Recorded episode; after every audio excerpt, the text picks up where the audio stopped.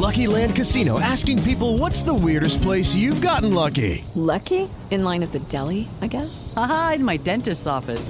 More than once, actually. Do I have to say? Yes, you do. In the car before my kids' PTA meeting. Really? Yes. Excuse me, what's the weirdest place you've gotten lucky? I never win and tell. Well, there you have it. You can get lucky anywhere playing at LuckyLandSlots.com. Play for free right now. Are you feeling lucky? No purchase necessary. Void where prohibited by law. 18 plus. Terms and conditions apply. See website for details.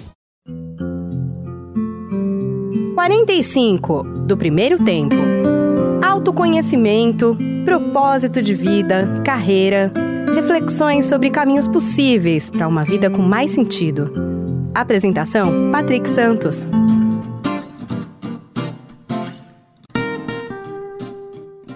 Olá, seja bem-vindo, seja bem-vindo ao podcast 45 do Primeiro Tempo. Toda semana, um papo muito legal aqui com pessoas inspiradoras que têm muito a nos ensinar, compartilhar suas histórias nessa nossa jornada do autoconhecimento. Bom, antes de chamar aqui a minha convidada desta semana, aquele rápido recadinho para você ir lá avaliar, de preferência com cinco estrelas no Spotify, o 45 do primeiro tempo. É bem simples, tem um ícone ali abaixo da capa de abertura. Vai lá, faça sua avaliação, que assim você ajuda a ranquear melhor o podcast na plataforma do Spotify e, consequentemente, chegar para muito mais gente. Tá bom? Recado passado, vamos ao papo desta semana, porque tenho certeza vai ser muito, muito legal. Olha só, a minha convidada de hoje tem certeza de uma coisa: somos todos seres espirituais vivendo uma experiência terrestre. Uau! Há alguns anos, essa brasileira de nascimento, com rosto asiático, tendo vivido boa parte da sua vida entre França e a Suíça, vem dedicando a sua jornada às questões existenciais mais profundas, o que a levou a estudar e se debruçar também sobre um dos grandes enigmas da jornada humana, o karma. Hoje ela é uma terapeuta com formação em psicologia pela Universidade de Paris 8 e também em naturopatia, também lá em Paris, com ênfase em homeopatia, também fala muito sobre autocura. Eu estou falando da Meire Yamaguchi, autora também de dois livros, O GPS Espiritual e O Fim do Karma, além de ajudar também no processo, né, para as pessoas enfrentarem também suas feridas emocionais e também na liberação de compulsões também. Tudo bem, Meire? Poxa, que alegria recebê-la aqui no 45, querida. Muito obrigada, Patrick, pelo convite. É uma honra estar aqui no teu programa, nesse primeiro tempo. estou muito contente de poder trazer aqui eh, esse papo, essa conversa, que eu tenho certeza vai ser muito legal. Eu não tenho dúvida que vai ser, vai ser muito interessante. Aliás, eu estava acompanhando né, a, tua, a tua história, né, a, tua, a tua jornada. Tem, muitas, tem um, um material muito vasto sobre você na, na internet, é incrível. E como principal, acho que a gente pode começar pelo começo, né? Como diria o outro. Você vem, né, um pouco desde a infância com esse lado sutil, mais mais desperto, né? Como é que começa essa sua jornada e a gente vai falar dela, né? Sobre todo esse trabalho que você vem fazendo. Mas onde começa essa esse seu despertar, Meire? Olha, desde muito cedo, eu já entrei dentro de uma família extremamente espiritualizada, apesar de meu pai ele era ateu, mas É. a minha mãe era muito aberta à, à espiritualidade, mas com uma base católica bem forte, ela tinha um contato muito grande com a Nossa Senhora, e ela sempre colocou nas mãos de Deus a, a sua vida, as suas decisões maiores que ela teve que tomar, e a minha irmã mais velha, que é a Nise, né, a doutora Nise Yamaguchi, ela sempre foi extremamente espiritualizada e sempre nos é, me, ia assim buscando, né, a, em várias em várias vertentes aí. Ela ia na, na Rosa Cruz, a gente ia atrás, ela ia na Ponte para a Liberdade, a gente ia atrás dos mestres ascensionados, aí depois era antroposofia, é, ela fez a medicina antroposófica, então, esse caminho ela ia abrindo, né, com uma boa taurina, ia abrindo esses caminhos e a gente ia para trás. Ela é 12 anos mais velha, então eu cresci com ela como como meu exemplo, né? E a minha mãe, ela ia atrás dessas coisas para ver onde é que a minha irmã estava se metendo. Então, sempre foi muito aberto. E eu, com cinco anos de, é, sete anos mais ou menos, né, eu vi pela primeira vez a aura, justamente em volta da minha irmã, assim, uma aura muito forte, fúcsia, e eu perguntei para minha mãe, fui lá, assim, toda assustada, assim, mãe, eu vi uma, uma cor, assim, em volta da minha irmã, e minha mãe virou assim, ah, Meire, isso não é nada, isso é aura. Com então, toda assim, a naturalidade gente, do mundo, né? Toda naturalidade, toda naturalidade. E uma memória, assim, que me marcou foi com cinco anos de idade que ela me mostrou a foto, era a capa de, da revista Manchete da época, ou era Manchete ou era a revista Planeta, mas eu acho que era Manchete, que tinha o rosto do Santo Sudário. E, e, no final, Santo Sudário se tornou assim um tema muito importante na minha vida. Eu estudei profundamente para escrever esse livro do Fim do Karma. Então, também a, a, minha irmã ela ia atrás de extraterrestres, eu ia atrás.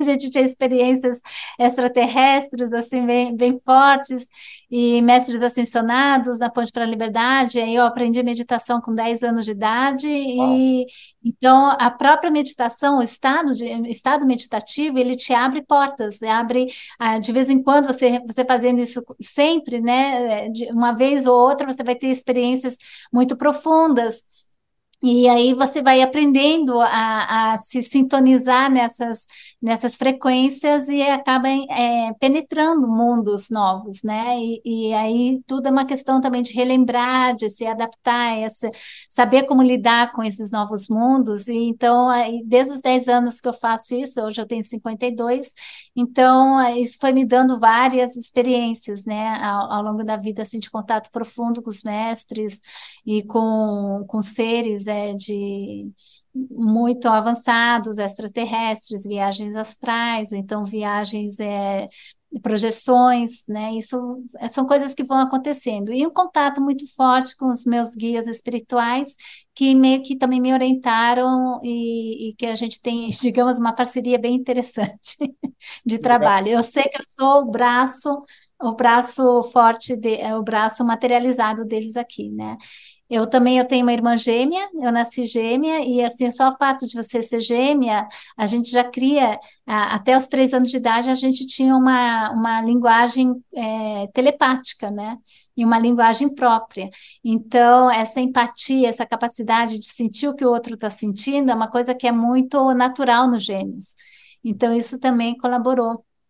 Interessante. Aliás, eu estava vendo uma fala sua que você disse, junto com a tua, a tua irmã, né, gêmea, vocês nasceram no mesmo dia, é, e que vocês tiveram um, um trauma, né, de, de, de na, no nascimento, acho que logo depois, né, uma infecção hospitalar, ali você teve um processo que seus pais tiveram que que se adaptar, enfim, acho que trazer para São Paulo. Não sei se você pode explicar é. um pouco melhor da, da, da tua origem e como é que isso foi, foi, foi ocorrendo. E acho que te deu um, um primeiro despertar ali já, né? Já no nascimento, né? É, essa, assim, o, o que aconteceu que no nascimento, três, a gente já nasceu pequena, né? Por ser gêmeo, acho que 2,2 kg, mais ou menos. Mas um, ah, é, com três dias de idade tivemos infecção hospitalar e aí baixamos o peso para um quilo, um quilo e duzentas e os médicos já tinham, já tinham desenganado os meus pais que nenhuma das duas ia sobreviver. Só que nisso meu pai ele vendeu um, a gente morava em Maringá, que era uma cidade do interior sem recursos, né, na época lá, em, lá no Paraná. Meu pai vendeu um, um terreno e conseguiu alugar um teco-teco e nos trouxe aqui para São Paulo. E aí, no Hospital Sabará, fomos tratadas, sobrevivemos sem sequelas. E, e, assim, a gente, a gente ouve essas histórias, mas não lembra. Então, obviamente, para mim isso era uma grande lenda, né? Até que com cerca de 35 anos, eu tive meu terceiro filho. Hum. E eu estava muito cansada, muito cansada, e uma dia estava querendo, assim, meio que explodir, gritar, assim, sabe, para soltar estresse e tudo. E só que eu não podia, porque estava todo mundo dormindo, eram 11 horas da noite, e eu dormi, e isso começou a explodir dentro de mim, e eu tive o que a gente chama de urticária crônica gigante, que é uma doença autoimune, e que deslanchou com, aquele, com aquela situação de enorme estresse. E essa é uma doença que não tem cura. Algumas pessoas, elas ficam o resto da vida tendo ataques de urticária no corpo inteiro, três, quatro vezes por dia, ficam deformadas, é bem complicado. Outras, de repente, para de ter, né? E, e aí eu sempre quando eu vi, eu vi isso acontecendo no meu corpo, até eu descobri que tinha sido que o que era, que era morticária, levou uns três meses. E aí eu entrei dentro de um grupo de suporte francês, onde que falava sobre essa doença, e alguém colocou um texto, que eu não sei de onde que veio isso, porque era um engenheiro falando sobre a, a, essa doença, né, falando sobre, na verdade, é, crianças que quase morreram no, na hora do nascimento, ou 15 dias depois, ou 15 dias antes. Então, nesse intervalo de um mês, pré, é, na época perinatal, né, entre antes ou depois do nascimento, e ele dizia no texto dele que se alguém quase morreu nesse período, poderia desenvolver certas doenças durante a vida, e entre elas ele colocou essa urticária crônica gigante. Foi aí que eu fiz essa ligação ah. entre a minha história e o que eu estava sentindo. Então não foi o despertar ali, né? Mas isso é, foi assim um processo maravilhoso porque aí eu percebi, eu, eu me dei conta que talvez aquele bebê que quase morreu, que estava ainda com essa experiência dentro de si, era o que estava fazendo essa doença. Então eu fui atrás desse bebê.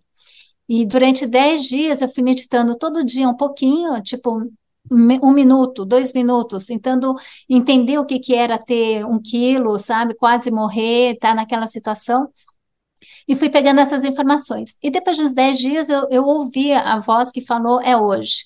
Então, quando eu ouço que é hoje, quer dizer que eu tenho que entrar em meditação e deixar vir todo esse conhecimento que eu adquiri nos últimos dias e permitir, então, que o processo se faça até a cura total.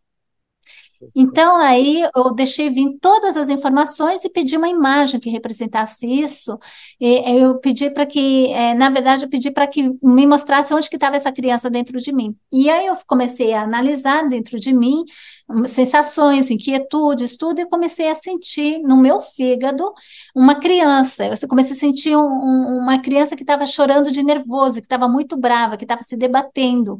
E eu olhei assim, nossa, por que, que eu estou me debatendo, que eu estou tão brava assim? E aí me veio na mente, é, assim, as enfermeiras assim, por que as enfermeiras? Eu vi as enfermeiras me picando o corpo inteiro, né, dando injeções, vitaminas e nutrição e tudo que elas podiam, só que é, sem anestesia. E aí eu senti as agulhas entrando no meu corpo.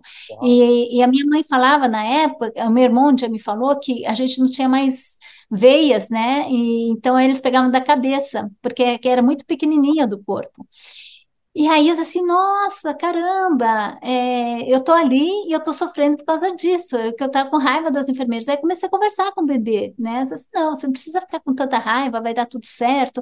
E a criança não aceitava. E eu fiquei quase uma hora, assim, uns 20, 30 minutos, assim, conversando com ela, né? Tentando explicar que ela, que ela ia ficar bem e tudo, até que eu percebi que ela achava que ela ia ficar ali para o resto da vida. Aí eu disse assim: não, você não vai ficar para o resto da vida. Nossa, imagina, você vai crescer, você vai fazer um monte de coisa. Aí eu olhei para ela e falei assim: olha para mim, eu sou você no futuro, eu sou a prova que você não vai ficar aí. E aí, quando eu falei isso, a criança parou e me olhou, e, tipo, ela percebeu assim, né, que realmente ela ia crescer, ela ia fazer outras coisas. Aí ela acalmou. Só que ela acalmou e eu comecei a sentir uma fome assim de leão. E eu me dei conta que era um instinto de, de mamar que eu não tinha tido, porque minha mãe ela teve inflamação e infecção também no seio e ela não nos amamentou no, no início. Então, eu, eu na época eu estava amamentando meu filho, né, que ele estava com quatro meses, eu coloquei no meu braço e deixei o bebê se alimentar em mim, assim, tudo na minha cabeça, tá? Mas o bebê, ele estava com muita fome, ele puxava com muita força, assim, com muita fome. E eu deixei ele ali se alimentando até que, depois de umas 20 minutos, meia hora é, comendo, ele dormiu. E no que ele dormiu, tirou a boca do peito e dormiu, eu soube que eu estava curada. E aí eu nunca mais tive. Uau! Eu me curei realmente. Ô, Meire, e você fala muito né, no, no, seu trabalho que grande parte desses traumas que a gente vive, ou na, viva, na vida adulta, enfim, com o passar da vida, estão muito, muito, muito em grande parte estão ligados à, à, nossa infância de uma, de, uma, de uma maneira geral. Você acabou de contar a tua, a tua própria história, essa ligação, né? Lembrei um pouco também das leis biológicas, né? Que de alguma forma também explicam parte dessas dessas questões, achar alguma analogia ali da nossa vida e das coisas que acontecem, como, como foi no teu caso ali aos 35, né? É, fala um pouquinho dessa coisa de, de, de, dessa possibilidade da gente revisitar um pouco o passado, que foi mais ou menos como você fez, né? Para é, de alguma maneira curar isso de alguma forma, né? Porque a gente às vezes vai sempre tentando achar alguma solução no presente ali, mas quanto que revisitar pode pode nos ajudar, inclusive problemas estruturais assim que, que muitas é. vezes dominam a nossa vida, né? Uma primeira coisa que a gente tem que compreender é que muitas dessas coisas, entre aspas, são karmáticas, né? Elas vêm de outras Legal, vidas, ótimo, vêm, é. são consequências, não é consequências, elas são é, o programa de todas as coisas que você ainda tem que aprender, que você tem que compreender, que você tem que expandir a tua mente até você chegar na mente de Deus, né? Então tem um gap, assim, tem um intervalo muito grande entre a tua consciência atual, extremamente limitada, e a consciência de Deus.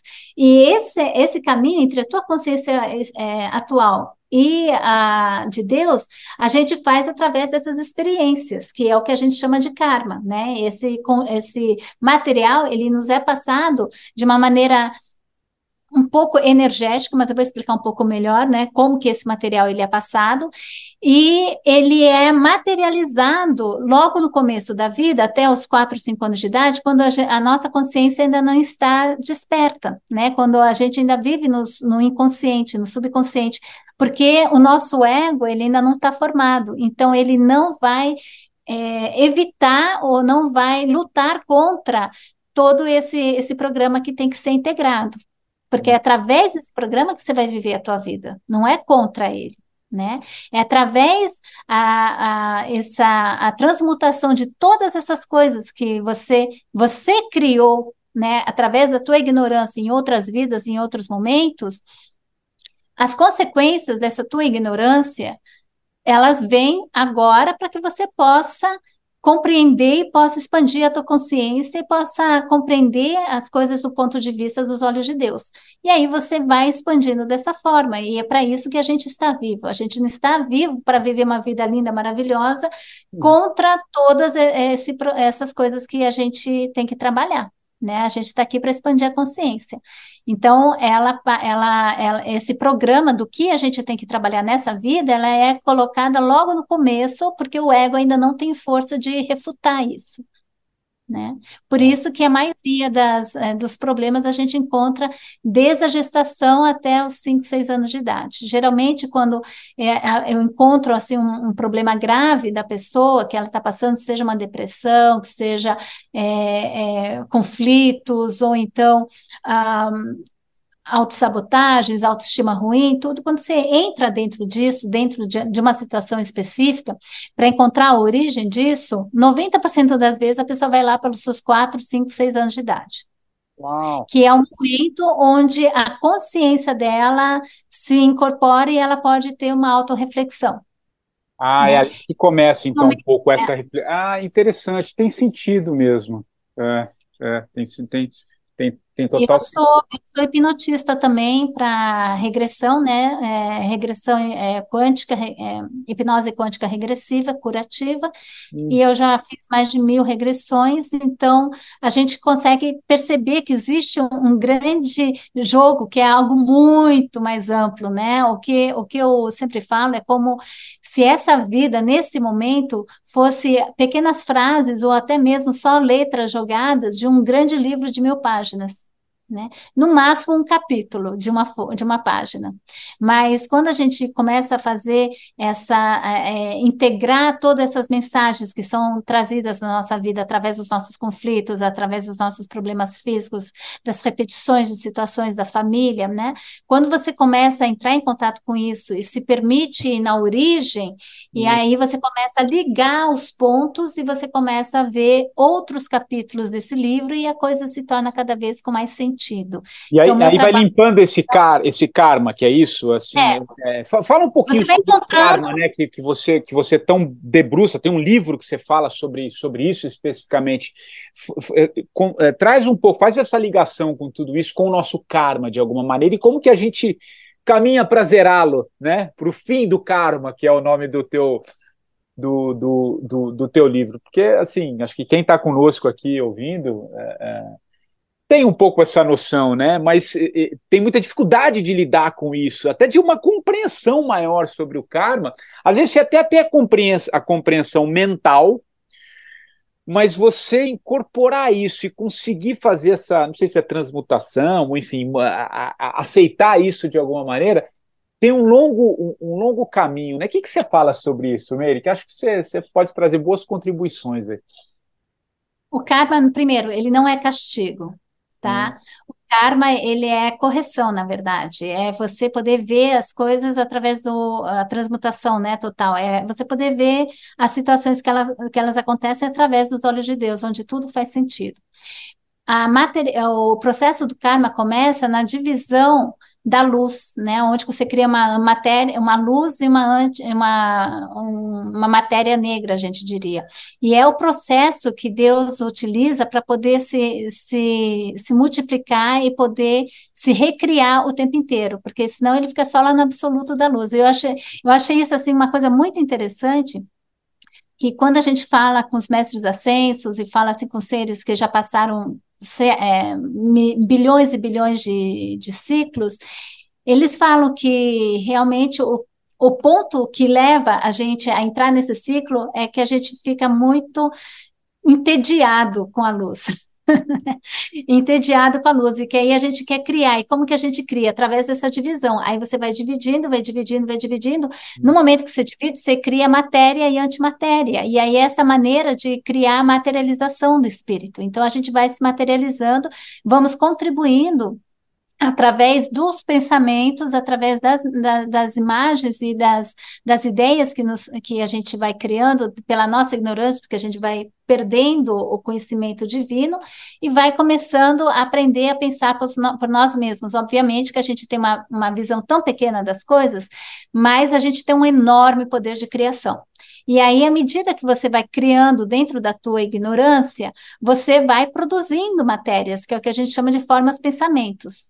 Hum. Essas formas pensamentos é a produção, qualquer pensamento que você faz, ela, ela é, com uma emoção junto, né, com uma intenção, ela cria uma forma pensamento. E essas formas pensamentos, elas são é uma emissão de um foto com informação dentro. Então, eu estou querendo dizer que a coisa é muito mais física do que a gente imagina. Então, porque tem que ter uma fisicalidade para essa, informação passar, mas é uma fisicalidade muito tênue, porque ela, ela anda no nível de frequências, tá? De frequências de vibração. Mas tudo isso são ondas, né? Ondas de. É, que causam distúrbios no silêncio absoluto, que é Deus, né? Essas uhum. ondas que causam distúrbios, elas criam uma fisicalidade que é um, um, um fóton de informacional que é passado de vidas em vidas. A gente Uh, um fóton, quando ele é criado, ele, ele dura cerca de 10 elevado a 28, ou seja, um bilhão de bilhão de anos. Um bilhão de bilhão de anos, sendo que a nossa galáxia tem 14,6 bilhões de anos. A Terra tem 5,6 bilhões de anos. Então, tudo aquilo que a gente já pode ter pensado nas, desde o início dos tempos até hoje ainda está vivo por aí né? E é tudo a produção dos nossos pensamentos limitantes. E aí a gente vai receber o resultado disso, as consequências. Você cria o pensamento, depois esse pensamento vai agir na matéria, vai criar talvez problemas aqui, dores ali. Você vai ser responsável por, por ações é, no, na matéria que você não imagina, você nem sabe por causa da tua ignorância. E aí esse resultado ele vai voltar uma hora ou outra através de você mesmo vivenciar isso que você causou no outro, isso que a gente chama de karma. São as consequências da, que, é, da nossa própria criação, para a gente aprender e ser, se tornar autoconsciente do nosso poder. então, você vai na tentativa e acerto, tentativa e acerto, você vai testando, cria uma, uma, matéria, depois você vê o resultado dela e você compreende a tua ignorância, você expande a tua consciência. E aí você vai refazer e cada vez mais você, você vai se tornar consciente da, do teu poder, como é que você está criando isso, quais as consequências disso, o, a dor que causa, qual que é a natureza da dor. E aí, à medida que você vai vivenciando isso é, constantemente, chega uma hora pode levar bilhões de anos, mas uma hora você vai poder estar realinhado através da tomada de consciência. Então, tudo a, o contrário do karma é consciência. Tá? O karma é criação através do inconsciente e a transmutação é, é, trazer a consciência a esse karma. E aí você expande a tua consciência e a gente vai chegar no final, quando o final do karma é quando você estiver completamente alinhado com, com o pensamento de Deus. Nossa, uau, bem, é, é bem interessante e complexa, né? É, tudo isso, mas dentro de uma compreensão é interessante, porque, na verdade, você está dizendo que a gente, a gente aprende também no contraste, né? Basicamente é isso ah. que você está você está dizendo. É, é, o karma é simplesmente esse mecanismo de poder fazer essas comparações, testar, é. compreender a experiência, retestar e compreender até que você consegue expandir a tua consciência e compreender todos os, os pontos né, ligados a essa, a essa situação específica. Por exemplo, você ser mulher, né? Ah, aí tem, você pode, é, você vai aprender o que é a, a ah, tem tantas coisas, né? Mas assim, níveis sociais, você vai aprender muitos limites, né? Você vai aprender deveres, você vai aprender é, o que que é, muitas vezes, você não tem direito a, a, a falar e tudo. E numa outra vida, às vezes antes dessa, né, você foi aquele, aquele, aquele cara ou homem que, que também diminuía a mulher, então fazia isso, fazia aquilo, e aí, então você fica aprendendo os dois lados. Eu tive experiências onde que eu fui torturada, morri torturada numa vida, e ah, depois eu, eu vivi uma vida de torturador, justamente para poder compreender os dois lados né? Só que nesse eu vivi primeiro a do torturado e depois a do torturador. Ou então numa que eu fui uma jovem que foi que foi é, sacrificada lá no Incas e depois eu era um xamã que sacrificava jovens. Então, dessa maneira, você vai compreendendo todos os aspectos ligados a essa experiência aspecto ligado à experiência da valorização da, da vida, aspecto ligado à, à experiência é, do amor ou da falta do amor, ou então da educação. São, é muito, muito complexo, mas ao mesmo tempo, tudo faz sentido no final, quando a gente pensa, é, quando a gente percebe tinha ouvido duas coisas me ocorrem, né? Que, que na verdade é isso, dessa coisa do contraste, mas é, é, é interessante, né? Porque na verdade é, é, a gente tem que estar atento ao que a gente pensa, de alguma maneira, né? Basicamente, você falou um pouco de frequência, né? E ao mesmo tempo, é, a partir dessa explicação que você trouxe, a gente nota uma certa perfeição das coisas, né? Você é, é, passa por uma situação ali e para vivenciar outra, ou numa outra vida, ou dentro da própria vida mesmo, dependendo da sua expansão de consciência, né? É, que você vai, vai, vai desenvolvendo, né? Agora, dentro disso, Meire, existem também esses karmas. Uh, fala um pouco sobre karmas coletivos também, né? Você falou um pouco, achei interessante que você trouxe um pouco a, a, história da tua família, né? Da tua irmã que era mais velha, que de alguma maneira te puxou também, a sua mãe né, também já tinha um pouco essa, essa predisposição de aceitar, ao passo que teu pai era um pouco mais, é, mais ateu, não acreditava muito, enfim, mas então cada família tem ali um espectro, uma história, né? Fala um pouco sobre esse, esse processo familiar, coletivo também, né? Como é que a gente vai? É um, é um grande emaranhado de karmas que para achar aquele novelo ali onde tudo começa é um processo longo, né?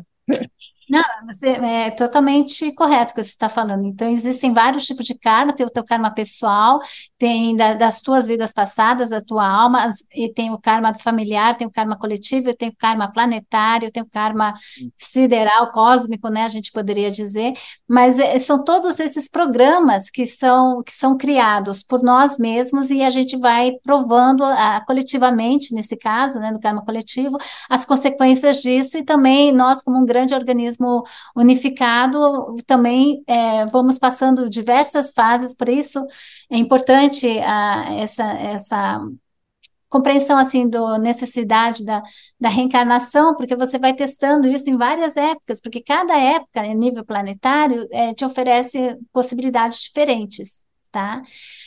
E e também famílias, dependendo da família que você está. E é isso que é que, assim, nos meus estudos, eu, eu conheci muito profundamente a psicogenealogia, que é o estudo psicológico da árvore familiar, onde que a gente, é, onde que a gente pode perceber mais de 80, é, 80 fenômenos fenômenos que estão ligados, é, que, que mostram esses padrões sendo manifestados dentro da experiência familiar. Uma vez que você consegue compreender um padrão, você, você penetra nisso e vai até o momento onde que esse foi criado, encontra onde que está o pensamento limitante. E muitas vezes é, são programas que, que serviam naquela época, por exemplo, o programa familiar é, de o homem. É, é, que o homem que tem que, que, que era o único a prover a família, por quê? Porque a mulher ela tinha que ficar cuidando da, é, da, da prole. Imagina isso lá na época pré-histórica, né? Que a comida eles tinham que sair e enfrentar, um, enfrentar animais selvagens lá fora. A mulher aleitando, dando de mamar, ou então grávida, ela não tinha condições. Então foi criado um, um padrão ali, né, de, de trabalho a fim de, de preservar a, a, a espécie né? E, e aí, hoje em dia, a gente entra em contato com, com esse padrão e, e já está vendo um grande. É, uma explosão, eu diria, uma desintegração desses padrões, né? Porque nós estamos chegando num ponto, é, não, não querendo dizer que tem que desintegrar a família, nada disso, mas a gente perceber esses padrões que nos prendem a situações indesejadas, e poder quebrar isso. E aí é, é esse trabalho de determinar o karma, e isso vai com a expansão de consciência. Então, hoje em dia, a gente não precisa mais estar é, é, é, seguindo a risca esses programas. É como se você fosse um computador Macintosh de última geração funcionando com, com um programa lá da época pré-histórica. Não vai funcionar. Hum. Tá? Então, a gente poder readaptar toda essa, essa, essa visão de esquemas, né, de padrões que nós temos, para a gente chegar no ponto final onde que nós somos só luz, sem ser definido por nenhum tipo de padrão, nem pelo, nem pelo teu sexo, nem pela tua posição familiar, nem por nada, você simplesmente é luz. Né? Então, poder chegar nesse ponto. E esse, e, é muito, muito é fácil. É, não, imagino. E é interessante, né? É, é, esse exemplo que você deu de padrão, que a gente pode ir em todas as etapas, né? Por exemplo, quem está passando uma situação um pouco mais difícil, quem está enfrentando alguma dificuldade, pelo que você está dizendo, vai lá, tenta buscar esse padrão que está na tua na tua história, na tua família, né? Nesse karma familiar, enfim, do, do local e, e detecta. Mas isso também pode ser trans, transponível e a gente trazer para os dias de hoje, pelo que a, a, a, questão coletiva, né, sair um pouco desse olhar, expandir a consciência quando você detecta um padrão que ou de um país, ou de uma sociedade, ou de um planeta, né, levando um pouco para eh, levando claro. também para a questão cósmica. Então é detectar esse, esse, esse, esse padrão. Quando você detecta, vamos trazer para o caso individual, né? É, é, da pessoa. Quando você detecta, aí você vai trabalhar isso em você, quando você detecta alguma coisa, sei lá, machismo na família, é. certo patriarcado, enfim, e aí você trabalha isso, Meire? Como é que é? Aí você trabalha né, na autoconsciência e principalmente no perdão. O perdão hum. não, é, não é você perder, não é você dar razão para o outro, é você se tornar invulnerável à situação, você, você poder é, é, não, não fazer com que, não, não permitir que a situação defina quem você é ou os teus sentimentos. Você, quando você perdoa, você cura a tua ferida emocional. Então, você curando a tua ferida emocional, você não teme mais os dedos da realidade, você se torna invulnerável. Uma mesma situação que antes te doía a, e que aí te fazia agir de uma maneira pela culpa, se, seguindo o padrão, por exemplo, é, de mulher, por exemplo, que, que sofre violência na casa, mas não consegue sair de lá porque está presa nesse padrão de que eu tenho que ficar aqui por causa do. É, a minha família tem que ficar dessa maneira, é, eu, a sociedade ela exige que eu fique, né? Eu, é, eu prometi fazer tais coisas, então você está presa no, naquele padrão, sofrendo, né? A tua luz está totalmente apagada por causa desses padrões que estão que estão aí. Principalmente que é, é uma questão que é importante, um ponto, é a gente compreender que esses padrões eles foram colocados por nós mesmos, mas em termos assim de sociedade, por é, uma, uma camada pensante da sociedade que queria sempre escravizar a maior parte da população. E isso é uma coisa que acontece até hoje. É. Por quê? Porque se alimentam dessa luz da população, se alimentam da vida, se alimentam da energia é, dos outros. E então todos esses padrões que foram colocados for, são padrões que vieram para é, é, esconder ou para fechar a tua luz, não permitir que a tua luz ela se ela se mostre. Né? Então, é, é, perceber assim que tem muito dentro da, dos, dos sistemas de poderes que seja desde a educação, a religião, a, a, termos societais, né, onde existem esses padrões de controle para poder controlar a tua luz. E agora a gente está começando a se despertar, né, para várias situações que existiram há milênios e agora a gente está começando a, a perceber esses, esses padrões. Tá? É interessante. E é, e, é, e é, isso mesmo, né? A gente, trazendo agora para o coletivo, a gente está vivendo um momento né, de, de muita transformação é. em vários aspectos, porque a gente às vezes pode ficar preso só naquilo que a gente está vendo ali, ou na televisão, nos portais, enfim, parece que o mundo vai acabar, mas ao mesmo tempo tem um outro mundo é, despertando, né? Fala um pouco sobre, porque às vezes a gente acha que é só aquilo, né? É questão de olhar o copo meio cheio e meio vazio, né? Que você Totalmente. Vai... Então, é, por exemplo, né, quando um teve ali que fechou a sociedade, né, poucos anos atrás, não posso falar as, as coisas que aconteceram, mas todo mundo sabe, que fechou a sociedade, é, o meu ponto de vista que, que eu percebi foi assim, é, Deus ele sempre usa a, a coisa do mal para fazer o bem. Né? O que ele, o que foi proposto ali não é o fechamento da sociedade, foi, para mim, foi um retiro espiritual forçado para a humanidade. Todo mundo foi obrigado a fazer um retiro espiritual forçado de meses e alguns até anos. E nisso, todo mundo teve que se confrontar com as suas, com as suas sombras. Né? Teve uma grande parte da população que se despertou, eu tenho certeza. É, tenho né? certeza.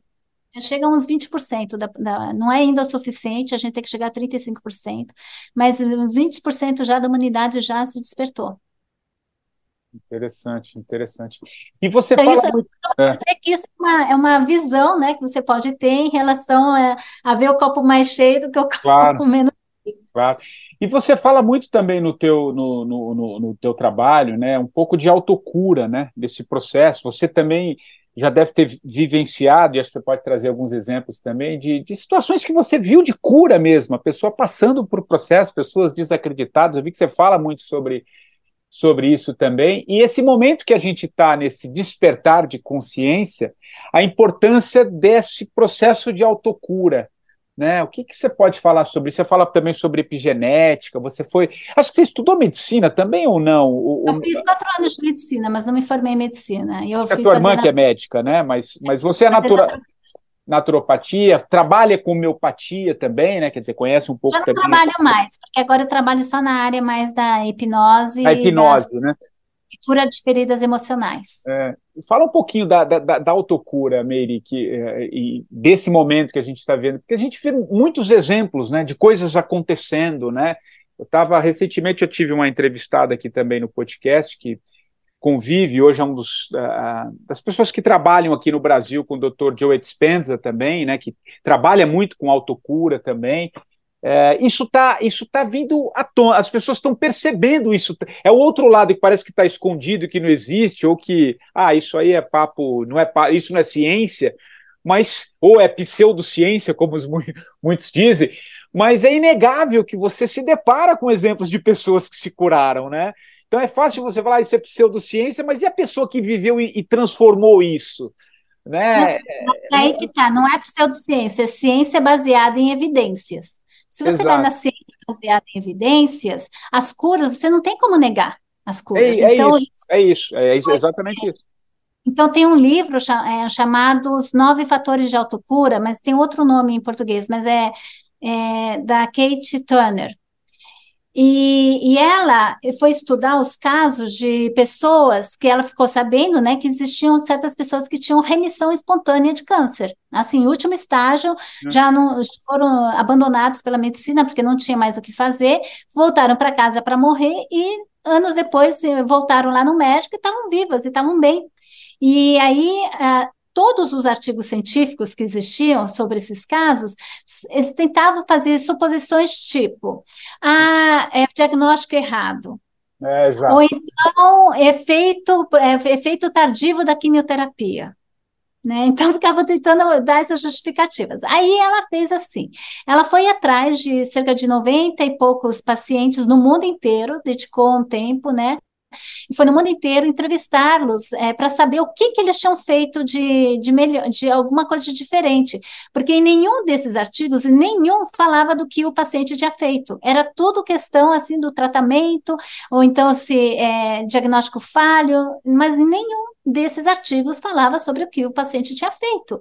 Então, ela foi atrás e entrevistou, e ela encontrou 72 fatores de mudanças, sendo que nove desses fatores, todos eles fizeram. E aí ela escreveu esse livro contando os nove fatores de autocura né? Que é justamente coisas que a gente tem que pode trabalhar facilmente dentro de si. Um deles é mudança de alimento, o outro é exercícios físicos, o outro complementos alimentares. Tudo bem, isso é físico. Todos os outros não são são espirituais, são mentais, são, são de emoções. Então é cura das suas feridas emocionais, é você criar um ambiente social adequado à tua volta, né? Com sustento social, não se isolar tá? É você dizer é, a, a tua verdade, né? É você se ligar com a espiritualidade, é você escutar a tua intuição. Então são, são coisas assim que todos eles eles tiveram essas mudanças profundas, é encontrar um propósito de vida. São esses o, o, as mudanças que todos eles fizeram. Né? Então, é, agora a gente estuda com a psiconeuroimunologia e com a epigenética. A epigenética é, são todos os fatores externos ao gene, mas que determinam como o gene vai se expressar. Tá? Nós temos em todas as nossas células a mesma, a mesma informação genética, mas cada uma age de uma maneira diferente, dependendo dos fatores epigenéticos. São eles que determinam como esse gene ele vai funcionar. Por isso que a gente, mesmo tendo o mesmo gene em todo o corpo, cada célula tem sua função. Né? Então, estudando esses fatores epigenéticos, eles perceberam primeiro que o, o fator mais importante epigenético são as emoções. E nisso a gente tem condições de, de agir. Né? Então, tem estudos que eu acho maravilhosos que mostra, eles fizeram análise de fatores epigenéticos, né? E antes isso com animais, né? Antes é, de um momento de estresse, aí eles, eles fizeram análise, tomaram lá, pegaram sangue, fizeram análise, depois faz, fizeram o animal passar por um momento de estresse, pode ser fome ou pode ser algum tipo de situação assim, né? De se sentir meio é, engaiolado e tudo, e depois eles fizeram outra vez é, o teste e viram que houve a modificação, é, alguns estudos contam 50 é, fatores, outros 9, né? E aí, depois, eles foram ver também que é, depois de você fazer, é, é por exemplo, uma sequência de, de, de, FT ou de cura, né? FT é uma acupuntura emocional com os dedos, que eu faço muito, mas qualquer outro tipo de cura, que seja reiki, que seja é, uma, é, que, é, não, assim, uma aromaterapia ou qualquer coisa de medicina integrativa, quando você vai testar depois, há uma modificação, há, há aqueles genes deletérios ou epigenes né, deletérios, eles eles, eles desaparecem. Então, isso mostra um processo de cura, né? Moléculas de estresse desaparecem no corpo depois. Então, tudo isso mostra é, que existe sim, baseado em evidências, é científico, porque foi, foi, foi mesurado, foi medido e tudo. Né? É, é, a gente ainda fica muito, a gente, eu digo a sociedade de uma maneira geral, ainda se apega. Está mudando, de, não, também não dá para negar isso, mas a gente ainda fica, parece muito preso a essa questão de academia, né? O que diz aquela entidade oficial, né? Que, claro, é baseado também no histórico, mas é, é, te ouvindo e, e acompanhando o teu trabalho e tantas outras pessoas que também já passaram por aqui. É, é, interessante essa coisa quando a gente fala de uma medicina mais holística, que você não está negando nada, você não está negando a ciência, a, a medicina tradicional, mas você está integrando outras, outras práticas né, que, que podem ajudar, e até você citou há pouco né, a, a, esse período que a gente passou também da, da, da pandemia, né, recente, três, dois, três anos, e, pô, quanta coisa poderia também ter, ter, ter, ter, vindo à tona como medicina integrativa, que acabou ali, ah, porque isso também não funciona, não é, e era abominado, mas né? E, e vendo tantas pessoas que, que se usam, usam dessa prática e conseguem se curar, né? É, não dá para a uhum. gente não se questionar também, né? Poxa, por que não, né? Como é que você vê isso, Meire? Essa, essa, esse momento. É, é o que eu estou dizendo. Eu não estou negando e, é, certas práticas, mas assim tem um outro, um outro mundo nascendo também com tudo isso, né? Que é que é muito legal, né? Fala um pouco sobre sobre essa questão. Acho que é interessante. Eu acho assim que a medicina ainda não integrou o fator amor e o perdão. E, que, e, a espiritualidade, que são as coisas principais. Não tem cura sem perdão. Não, ah, e toda doença e todo, e todo conflito, ele vem para um crescimento espiritual. E se você não integra isso, não, não faz sentido você curar o corpo e não curar o espírito. Porque ele vai, ele vai ficar doente de qualquer maneira. E as pessoas já estão começando a perceber que a medicina, por não, mais né? que ela seja ela chegou, está chegando no seu limite, porque ela não toca na, na parte das emoções e do amor.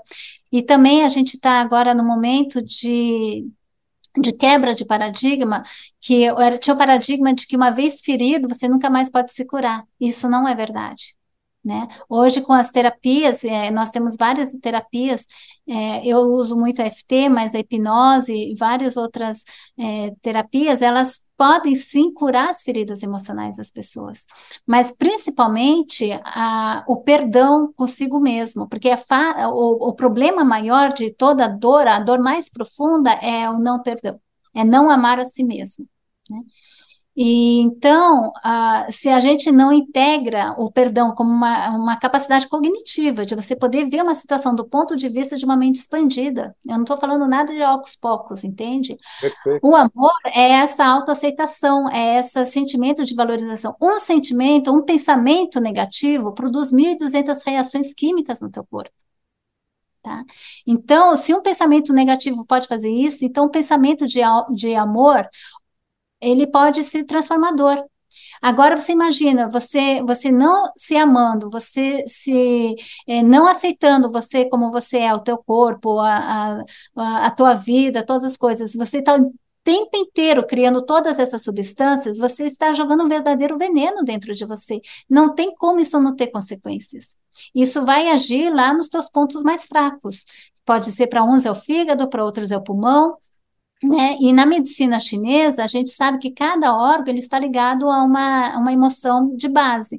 O pulmão está ligado à tristeza, o fígado à cólera, os rins ao medo, né? estômago, sentimento de, de valorização, desvalorização de si mesmo. Tá? E então cada o corpo ele conversa com a gente o tempo inteiro. Os conflitos que estão fora e, e as situações que acontecem dentro de uma família também estão conversando o tempo inteiro com, com a gente. É, existem várias síndromes. É, é, quando você tem uma doença genética, é uma doença que vem da família, quer dizer, existe algo de, de uma ferida da família, profunda né? da família que está se traduzindo através de uma doença genética. É. Né? Então, você, é, a gente poder ir lá e poder é, trabalhar isso. Hoje em dia, com constelação familiar, a gente pode evidenciar isso. A constelação, ela nada mais é do que a, a capacidade de materialização desse campo informacional que já está aí.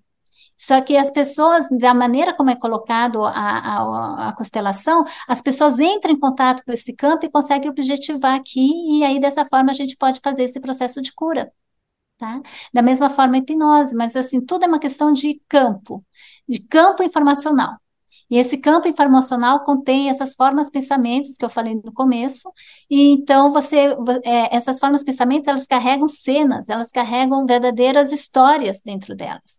E é através de você permitir, você primeiro criar uma, uma metodologia de entrar em contato com essas memórias e se permitir entrar dentro dela, encontrar onde que ela ficou cristalizada na dor ou na falta de perdão, ou, ou na injustiça, ou no sentimento de choque ou de não compreensão, isso cristaliza aquela situação, aquela energia que está, que está ali da, de vida, ela fica cristalizada nessa forma pensamento, e aí ela se torna eterna até que você possa olhar e ela fica se repetindo a fim de que a gente possa ver. E aí, então, não levar isso como algo que está contra você, mas olhar quando acontece conflitos, quando acontecem sentimentos negativos, quando acontece é, acidentes, procurar ver o, qual é a mensagem que está querendo ser passada. Né? Eu tenho uma experiência, por exemplo, que eu caí é, de joelhos e machuquei muito os joelhos. E o tempo de chegar em casa, eu, eles já estavam tão inchados, os dois, que estava, eu não conseguia dobrar esse joelho. E aí eu fui, eu fui é, na cama, né? Fiquei fazendo FT, pegando todas essas informações. Então eu fui joelhos, joelho é primeiro na dor, né? Trabalhei a dor. Aí eu trabalhei a joelho, ele significa medo, porque quando você, você tem medo, treme os joelhos, então ele está ligado à emoção do medo. E é o orgulho, né? Orgulho, é, orgulho ferido, porque você não consegue se ajoelhar, ou então humilhação. E aí, então, eu fui atrás de todos esses sentimentos que eu podia ter. Medo de, por exemplo, de ter sequelas, de nunca mais conseguir andar direito. Medos é, que eu estava tendo na minha vida naquele momento. Eu fui, fui pegando cada um deles e trabalhando dentro de mim com FT, né? Fazendo essa acupuntura emocional com, com os dedos é, em pontos, assim, do rosto e, e do tronco. E aí, depois eu peguei, é, senti, é, entrei dentro dessas, é, das, das vivências, né? De medo, de orgulho ferido, e deixei vir também é, imagens de, de, da minha irmã, que tinha tido várias cirurgias no joelho, então imagens que tinha ficado dentro de mim, de uma amiga minha também com problemas no joelho. E aí, ah, depois eu deixei vir outras imagens lá atrás, né? Me joguei lá para trás e eu vi um soldado caindo de joelhos e morrendo numa batalha, e um outro é, ajoelhado na frente de um rei sendo condenado à morte. Então eu percebi que em cada um deles tinha ficado presa a minha energia. E eu fui, eu fui liberando, fui liberando com o trabalho de transmutação, de perdão, de aceitação e de liberação disso. E antes de dormir, né, isso levou uma meia hora, antes de dormir, eu pensei assim, nossa, tudo que eu queria era um milagre. E eles estavam inchadíssimos, os dois, super vermelhos e estavam super inchados. E eu, quando acordei três horas, quatro horas depois, no meio da noite, eu toquei os joelhos, eles estavam completamente curados. Incrível, né? Então, é, é isso, sabe? Todas as coisas elas vêm, e aí, se você pegar o máximo dessas informações e deixar essas energias que estavam cristalizadas viverem e fecharem o ciclo através da tua vivência, através da tua consciência, você consegue elevar tudo isso até o final, e aí o karma termina, porque o karma dizer, é justamente. É, é sentir isso que está dentro, né? Que, que emerge, né? O que você está dizendo é para a gente pedir e, sentir, né? E levar até o final, até a solução, até a solução baseada no amor, até você conseguir ver, é, fechar o ciclo, entende? Tudo isso veio para um grande aprendizado. Qual que é esse aprendizado que eu fico fazendo vidas e vidas, repetindo, repetindo, repetindo?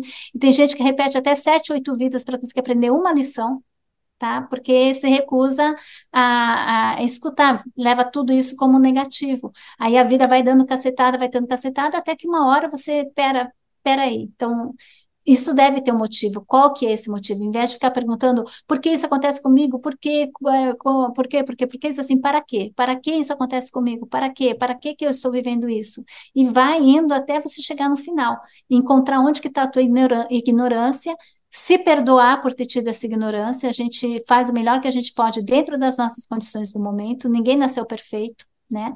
É muito fácil, as pessoas elas ficam presas na culpa, que acontece quando você julga do ponto de vista lá da frente a, aquela, aquela menina que tomou decisões baseado na capacidade que ela tinha com cinco anos. E tem gente que fica preso na culpa porque não aceita que, que naquela época você fez o que você podia. Não, né? é, é muito fácil.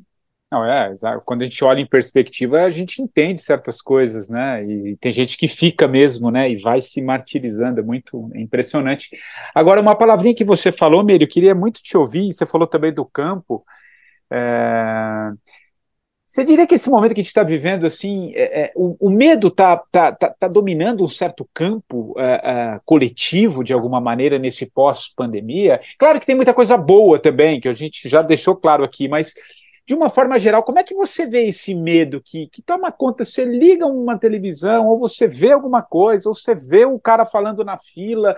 Parece que tem um medo, um medo muito forte, enraizado na, na, na, na, na sociedade, nesse campo. Né? Ele está falando um pouco do campo, que ainda parece que é, predomina ainda, ou é a sensação que eu tenho que às vezes predomina. O que você fala sobre sobre o medo que você tão é, ressaltou tanto a, na sua fala anterior?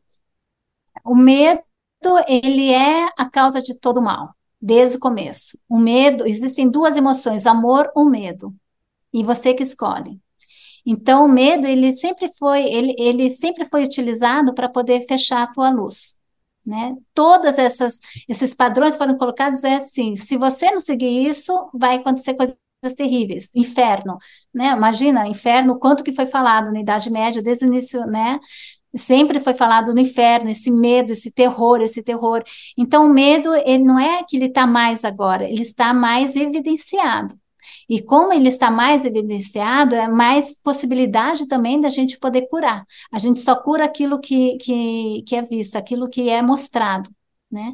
Então, o que está acontecendo agora é um grande processo de cura mundial. Eu acho que a gente realmente está tá, tá entrando na última fase né, de despertar.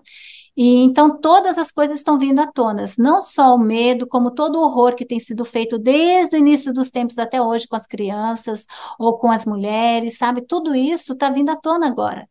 E é justamente está vindo à tona, e ao mesmo tempo, olha só o fenômeno que é da, da, das terapias. Olha é interessante, é verdade mesmo. Né? Sendo dados, é um paradoxo, né? É um paradoxo, né? Não é um paradoxo, é complementar. Complementar. As duas coisas vêm ao mesmo tempo, porque é. só é possível vir esse, é, esse medo à tona para ser curado porque existem meios de serem curados. Senão não viria.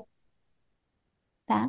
Então, é, na verdade, o que está acontecendo agora é, esse, é um grande plano divino que foi criado desde o início dos tempos e que está chegando no seu ápice agora, e por isso que agora o que cabe a nós, a cada um de nós, é a gente se engajar no nosso processo de autocura. Então, para isso que eu, eu criei esse curso, que me foi pedido pelos mestres ascensos, de criar um curso onde eu ensino as pessoas a, a se verem com os olhos de terapeuta e fazer o seu processo de autocura. Qual que é o curso, Meire? Ele chama Avatares da Cura. Vocês podem entrar no meu Instagram, arroba, arroba base Meire Yamaguchi, né, com CHI no final. Mas, e ali dentro tem as informações para você clicar para poder ver essas informações. Esse é um curso que vai começar agora dia 26 de agosto, e ele é composto de cerca de 14 módulos, onde que eu vou ensinar dar o máximo de visão possível sobre todos esses aspectos ligados a, ao, ao, seu crescimento, à sua vida. Então, a gente fala sobre uh, karma, a gente fala sobre perdão, a gente fala sobre autocura, a gente fala sobre um, ah, é, eu ensino a EFT, né, para você poder utilizar bem. Uh, vamos falar sobre família, vamos falar sobre a criança interior, vamos falar sobre trauma, sobre fobia, sobre compulsões, e para poder compreender todos esses aspectos, a ferida emocional, cura da ferida emocional, os, quatro, os nove fatores de autocura, são todos aspectos é, do ponto de vista de um terapeuta que a gente tem que ter para poder ir realmente profundamente na pessoa, encontrar é, e, e, poder aplicar esses mecanismos de, de perdão, mecanismos de transmutação para poder curar. E só que ninguém se conhece melhor, pode conhecer a si mesmo melhor do que você. Então, é, o que eu, eu faço é despertar o teu terapeuta interior e permitir com que essa cura ela aconteça dentro, dentro de você. Se, se é necessário para esse caminho, vai ser trazido o cirurgião, o cirurgião ideal, vai ser trazido a terapia ideal, vai ser trazido a, a, os conhecimentos, religião ideal. Mas o processo de cura é é tua, é pessoal. Então, para isso também um dos fatores que a gente que a gente trabalha é o desenvolvimento da intuição da intuição terapêutica. Você poder se ligar com, essas, é, com essa é, linguagem interior, entrar em contato com teu guia espiritual, entrar em contato com, com a história do teu karma, da tua família. É, eu não ensino no curso, mas eu ofereço também para os pacientes a, a hipnose regressiva quântica, que quando você está nesse processo de autocura, essa hipnose regressiva quântica permite que você tenha essa visão muito completa, né, da, das tuas vidas e com reconexão com o teu ser superior e compreensão do, dos entrames, liames, assim, tão intrínsecos, né, que, do, do karma, dessas teias de ligação tão profundas, E então isso é permite, a gente pode dentro de, dessa hipnose meio que de desenrolar um pouco esse nó, né? E, mas é, isso é uma coisa à parte que eu ofereço e, só, e geralmente agora só estou oferecendo para pacientes é, que fazem o curso. Mas existem vários, e eu estou assim meio, meio lotado já, né? Então, mas não é em relação a mim, é em relação que tem vários outros terapeutas que eu estou entrando em contato também, e que fazem essa técnica que chama Beyond Quantum Healing, ou além da, da cura quântica, e que faz essa técnica de exploração da alma. Então, são todas essas possibilidades é, que estão acontecendo agora, e que nesse curso eu, eu quero trazer essa consciência para as pessoas. O curso, ele não é, ele não termina o teu karma, mas ele te dá o caminho para você poder seguir assim com coragem na frente e enfrentar qualquer situação, porque você vai saber é, poder ler a, essa linguagem que está acontecendo, né? E principalmente o trabalho aprendizado de processos de transmutação, né? Não. Que é transmutar as tuas sombras em luz.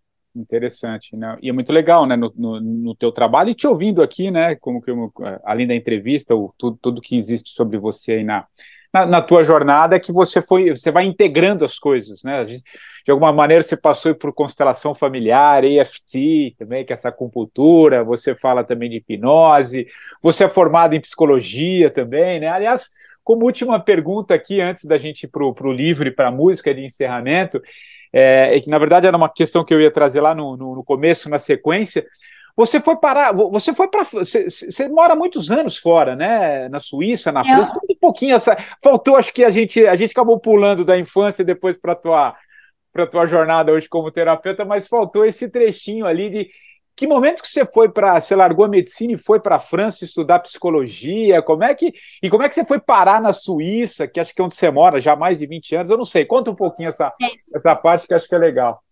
É bem, eu vou tentar resumir o mais resumido possível, é. mas é, eu, com, eu sempre quis sair do país, né, conhecer outro, outros lugares e viajar, então durante, é, com 20 anos eu fui morar um ano na Europa, tive várias, uh, umas aventuras muito loucas ali, inclusive trabalhei é, praticamente de escrava numa casa, sabe, sem dia livre, sem passaporte, sem dinheiro, então realmente estado assim meio difícil, mas eu fui para aprender, e aí depois eu voltei para o Brasil uh, e, comecei a estudar, fui, comecei a estudar várias coisas, no final aceitei que meu caminho era medicina, né, que eu não queria por causa que eu via os meus irmãos sofrerem tanto, mas nas férias eu sempre viajava para algum lugar no mundo, né, de mochileira. E aí eu fui uma vez para o Nepal, né, para Tailândia, e eu senti, eu estava na Tailândia primeiro, e aí eu senti na Tailândia uma voz que me falava que eu tinha que ir embora da Tailândia, que eu tinha, meu encontro era, era dia 31 de dezembro, à meia-noite no Nepal. Aí peguei, eu, eu, eu larguei a minha viagem lá no meio da Tailândia, fui já direto para o Nepal, que eu ia só duas semanas depois, eu já fui antes, cheguei no dia 31, e bom, é, acontece que no dia primeiro eu conheci um francês, e nós ficamos juntos durante cerca de dois anos e meio, mas aí eu estava lá na, na, no Brasil fazendo escola de medicina, só que a escola de medicina já não estava me dando aquilo que eu, que eu buscava. E meu é, namorado, na época, ele queria muito ir embora da França, porque ele achava que a França tinha acabado, estava violenta, então ele tem que sair dessa violência, vou morar no Brasil.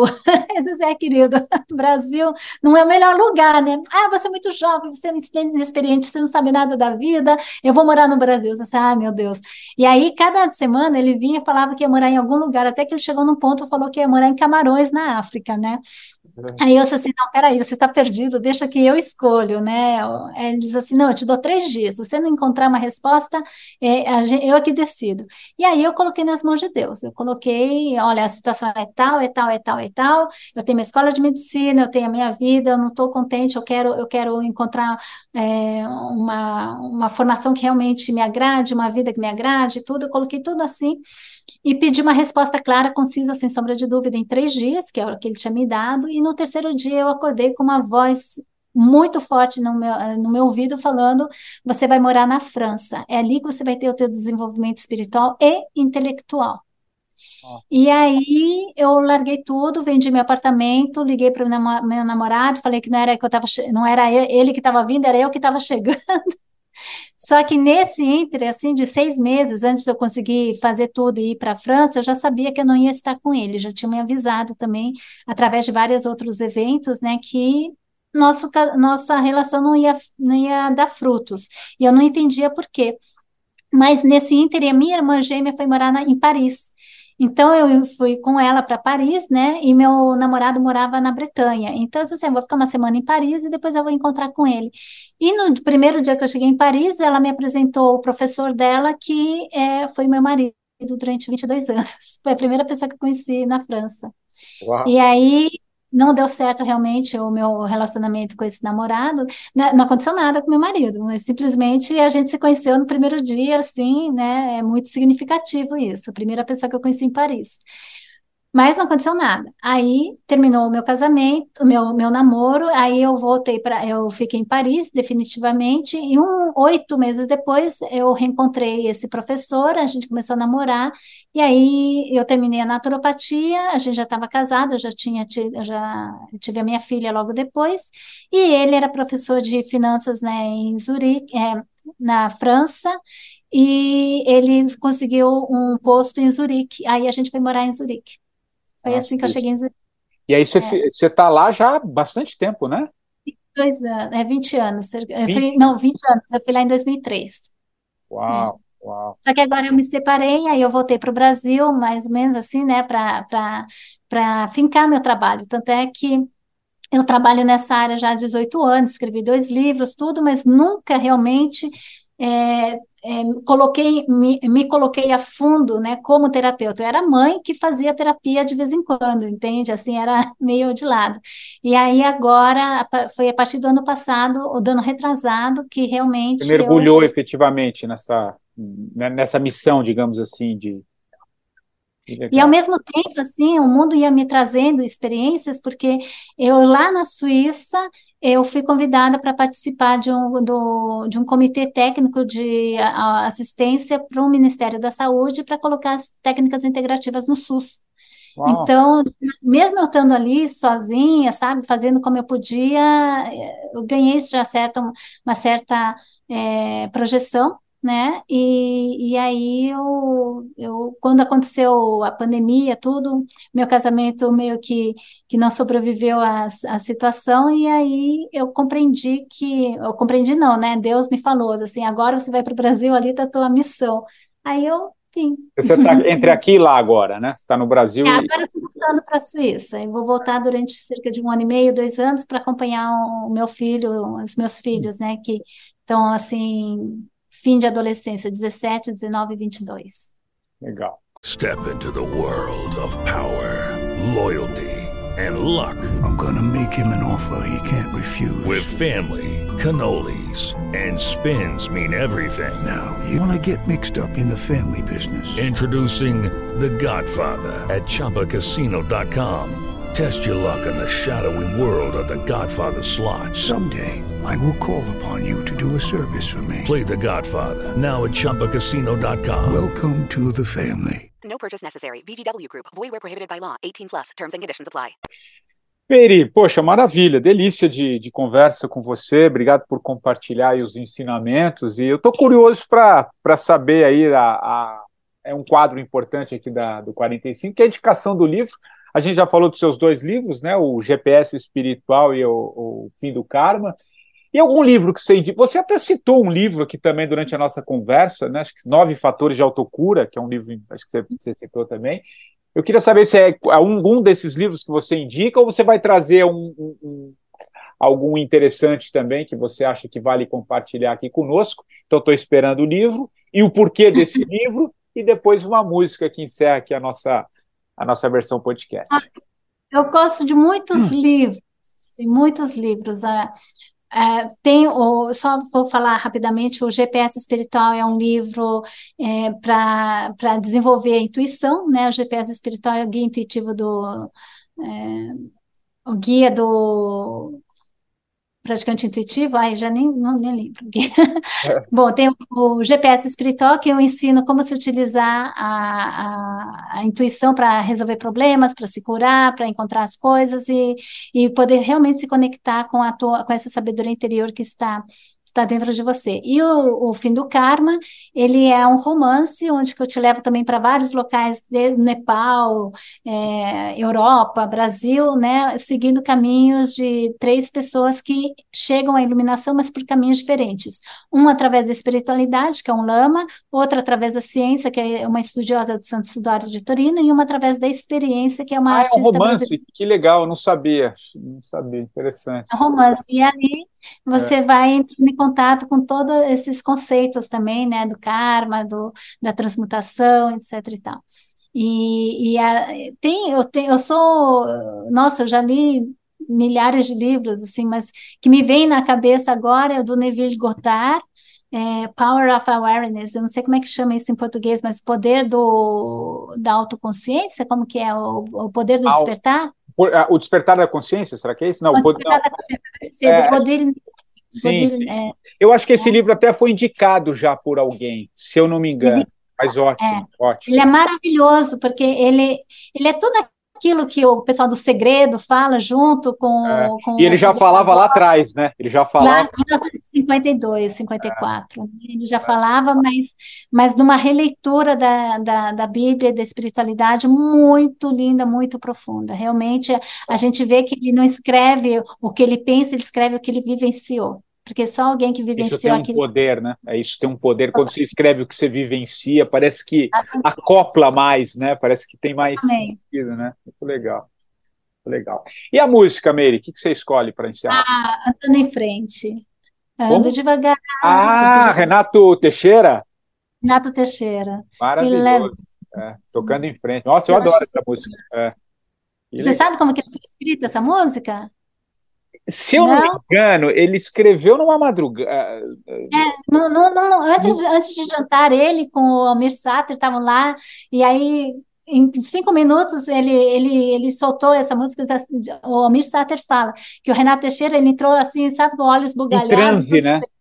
totalmente em transe, quer dizer, totalmente é, Uau. canalizado aquela música, e aí ele dedilhou assim um, um som, né, o, o Almir Sater dedilhou um som, e aí já foram jantar. E aí à noite, ele, eles, eh, os filhos dele dizem assim, ah, pai, como é que foi lá? Eles dizem assim, ah, a gente estava lá, a gente fez uma musiquinha, ah, canta essa música. Ele, ele, fez, ele cantou, aí os filhos falaram, pai, é a melhor música que você já compôs. Uau! Não, a letra é maravilhosa, né? Bom, É, é linda, é maravilhosa. Nossa, adorei a escolha, adorei, porque eu gosto muito dessa música. Muito, muito. Ah. Acho, acho também, se eu não me engano, que alguém, alguns dos duzentos e poucos entrevistados também já escolheu essa música, muito, muito legal. Ah, com certeza. Meire, queria muito te agradecer, viu? Foi uma, uma delícia essa conversa, você compartilhar a tua, tua história e o teu, teu caminho. Queria muito te, te agradecer, viu? Eu que agradeço, agradeço essa oportunidade, agradeço a oportunidade de estar aqui em contato também com o teu público e poder trazer essas, essas mensagens eh, de cura e de autocura, que todo mundo eh, tem esse poder de autocura dentro de si e todo mundo está aqui para ser feliz. Então, aí. vamos e, e tem, tem maneiras. Obrigado, Meire. E 45 do primeiro tempo, você já sabe, volta na próxima semana, sempre trazendo um novo convidado. Aliás, se quiser indicar alguém, vai lá no meu Instagram, o patricksantos.oficial, mande lá a sua mensagem no direct, quem sabe esse entrevistado não aparece aqui também. Nós voltamos na próxima semana. Um abraço e até lá. Ando devagar, porque já tive pressa e levo esse sorriso, porque eu já chorei demais. Hoje me sinto mais forte, mais feliz, quem sabe eu só levo a certeza de que muito pouco eu sei. Nada sei. Conhecer as manhas e as manhãs, o sabor das massas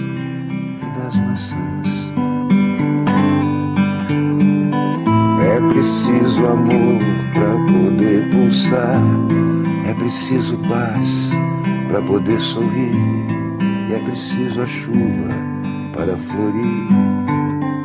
Hey guys, it is Ryan. I'm not sure if you know this about me, but I'm a bit of a fun fanatic when I can. I like to work, but I like fun too. It's a thing. And now the truth is out there. I can tell you about my favorite place to have fun Chumba Casino. They have hundreds of social casino style games to choose from, with new games released each week. You can play for free anytime, anywhere. And each day brings a new chance to collect daily bonuses. So join me in the fun. Sign up now at chumbacasino.com. No purchase necessary. Group. Void were prohibited by law. See terms and conditions. 18 plus.